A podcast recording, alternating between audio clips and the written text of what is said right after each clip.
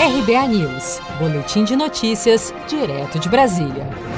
A Advocacia Geral da União recorreu ao Superior Tribunal de Justiça para que os pais de Kiara Liz Rocha, de um ano e três meses, restituam à União quase 6 milhões e 700 mil reais pagos à família na semana passada pelo Ministério da Saúde. O valor foi depositado pela pasta após determinação do STJ com o objetivo de completar a diferença para a aquisição do Zolgensma para o tratamento da menina diagnosticada com atrofia muscular espinhal, AME. O medicamento é considerado o mais caro do mundo e custa aproximadamente 12 milhões de reais. A advogada da família, Daniela Tamanini, afirmou nesta quinta-feira estar confiante que o Superior Tribunal de Justiça manterá o entendimento sobre a necessidade da aquisição do Zolgensma para Chiara Liz. Isso já foi debatido devidamente pelo ministro Napoleão Maia do STJ e por essa razão nós acreditamos que não haverá qualquer modificação na decisão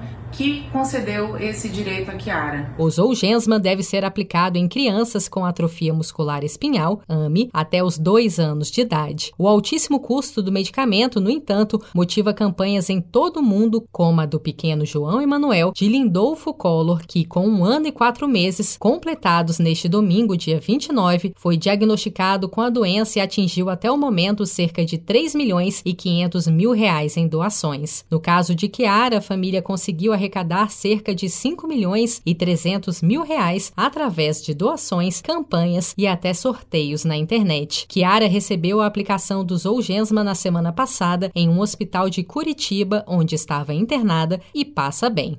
Se você quer começar a investir de um jeito fácil e sem riscos, faça uma poupança no Sicredi.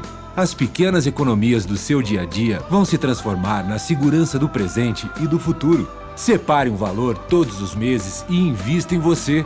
Poupe com o Sicredi, pois gente que coopera cresce.